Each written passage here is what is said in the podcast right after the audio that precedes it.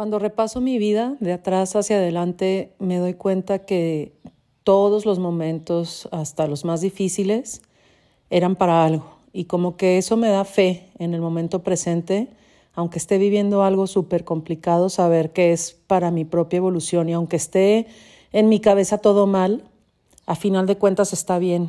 Y con esto recuerdo un suceso cuando Regina tenía como año, un mes o año, dos meses más o menos, tuvo una fisura en el ano, lo que le provocó miedo para ir al baño. Y bueno, pues papás jóvenes mm, nos empezamos a ver este problema y cada que le daban ganas de ir al baño, yo veía a mi hija en una esquinita, agarrada así, colgada de algo, porque camino súper chiquita, y apretando para no hacer. Entonces esto generó un círculo vicioso y tenía estreñimiento y recuerdo haber consultado primero, ya saben, las, los consejos que te dan todas las mamás alrededor, de que le hagas, de que agüita, de que, eh, que tome agua de ciruela, que ponle en su biberón y etcétera. Después, bueno, yo me encantan los aceites esenciales, que cremita de lavanda con aceite de naranja, su pancita, pero yo no me daba cuenta que yo estaba generando mucha ansiedad y mucho estrés alrededor de esto porque no, no quería estar viendo a mi hija sufrir. Al menos así lo percibía en ese momento. Y fuimos con muchos doctores. El pediatra primero nos recomendaba un poco de laxante en la leche, uno especial, y luego le tenías que ir subiendo la medida. Y al principio funcionaba y al final terminaba, pasaban los días y terminábamos en lo mismo y cada vez era como más estresante. Yo recuerdo tener a mi hija deteniéndole las manos, mi marido ayudándome a ponerle un... Em, un supositorio y, bueno, ella pobrecita lloraba y tenía miedo y, y ahí estábamos todos conectados en un desastre. Fuimos con un especialista, con otro, con otro, total, de verdad pasaron yo creo que como medio año, un año, hasta que, como dicen por ahí, un perdido a todas va. Alguien me dijo que conocía a, no alguien, mi mamá, me dijo que conocía a un psicólogo que también podía hipnotizar y que a, no, a lo mejor en mi cabeza fue, le va a ayudar a que se le olvide el miedo y ya acabamos con este problema. Entonces, bueno, por algo llegan las personas a tu vida, eso me queda clarísimo.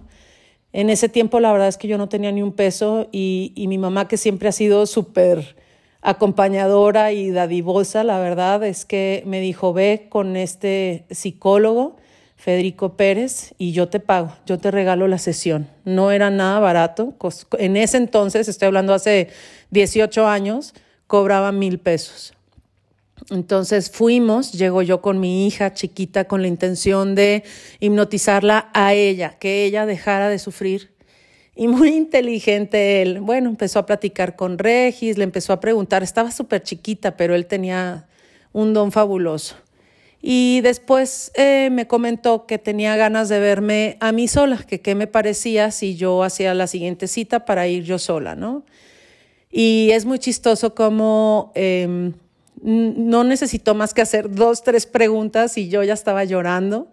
Y el tema era preguntarme desde hace cuánto tiempo tenía miedo. Y bueno, yo no me voy a meter en ese tema. Los psicólogos, programadores neurolingüistas, buenísimos, me encanta a mí. Eh, tuvo su manera de ayudarme y resultó que mm, yo al principio no lo podía creer. Me dijo, vamos a hacer algo, Anabel.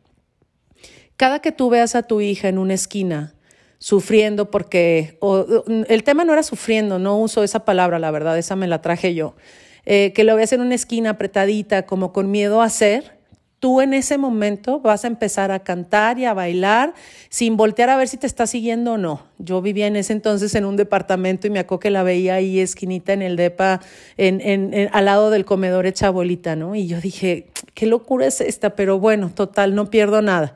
Y me dijo, y si estás con personas, vas a hacer exactamente lo mismo. Le vas a pedir a las personas que están a tu alrededor que bailen y que aplaudan. Entonces, en ese tiempo yo me la pasaba en casa de mi mamá entonces, con la primera que hablé fue con mi mamá y dije, bueno, vamos a hacer esto a ver qué tal funciona. Lo más impresionante de esto es que parecía mentira. O sea, de verdad, en el momento que yo empecé, solté mi cabeza de estar viendo a Regina y ya puedes profundizar en esto, en, en, en, todo lo que sabes hasta ahora de que si soltaste, dejaste de ver cuál era el problema y empezaste a hacer cosas nuevas. Solté mi cabeza, cada que la veía en una esquinita hecha bolita de que no quería hacer, yo empezaba a cantar y bailar lo que se me viniera a la mente. Parecía loca en mi departamento, lo recuerdo perfecto, cantando y bailando.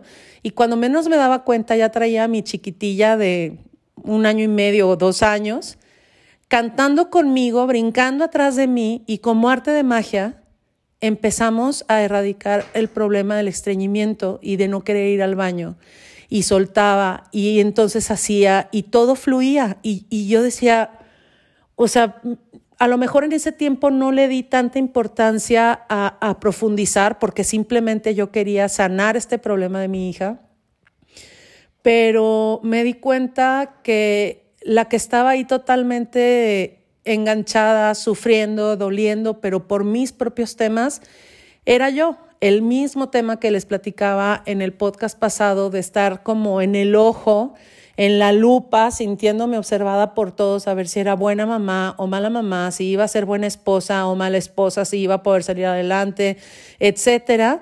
Y en, en las ganas de controlar todo, viene mi hija a enseñarme que hay cosas, muchas cosas en este mundo que no puedes controlar y que el simple hecho de ponerte a bailar y cantar y quitar tu cabeza de esta eh, miedo que nos generaba, estrés, tristeza, ansiedad, todo junto, nos empezó a dar vuelta al asunto después de mil especialistas a que las cosas son más sencillas, solo teníamos que cantar y bailar.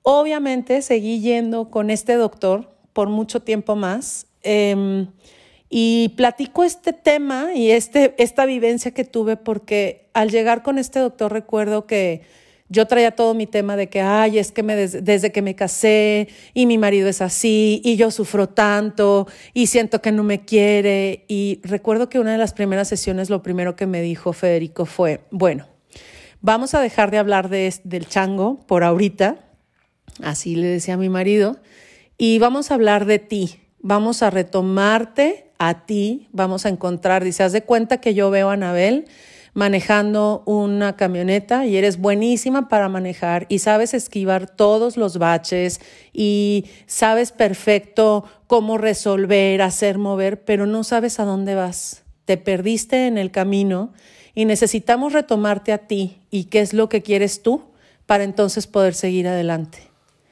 Y aquí acuérdate que nadie que está a tu alrededor tiene la culpa de lo que tú estás viviendo. Yo me acuerdo que me cayó como un baldazo de agua fría el tema de decir, ah, ok, no es culpa de mi marido, no es culpa de mi hija, no es culpa de mis papás estar sintiendo y viviendo lo que estoy viviendo ahorita.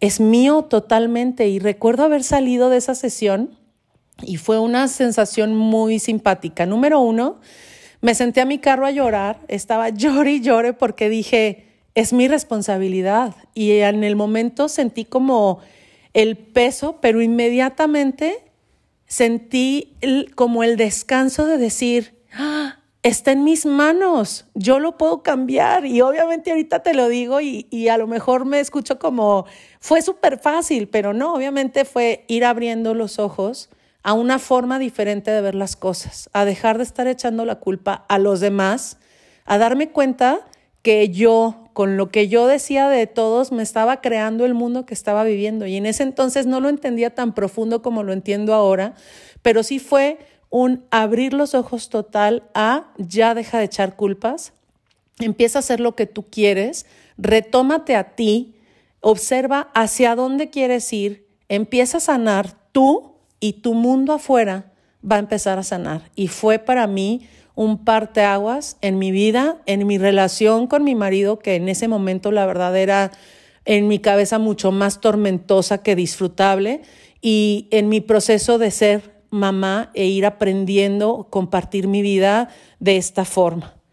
Em, siento que estos parteaguas en tu vida tienen mucho más peso de lo que le damos y qué bonito es poder voltear atrás y decir, ah, ok, o sea, fue un momento súper difícil que viví porque lo que yo te puedo explicar ahorita, en ese momento las emociones eran súper intensas, pero todo era para algo. Y gracias a ese problema, a esa fisura que tuvo mi hija, logré llegar con una persona que en ese momento era la indicada para ayudarme a ver que yo podía sanar mi vida, que no necesitaba a otro que hiciera cosas por mí. Entonces, eh, pues nada, de verdad que qué bonito hasta ahora en el presente, en el ahora, cuando tengo momentos bien difíciles, que creo que toda la vida los vamos a tener, el poder recordar y tener fe de decir, híjole, esto también va a pasar y seguramente es para algo bueno y trae algo muy bueno para mí y definitivamente para la gente de mi alrededor también.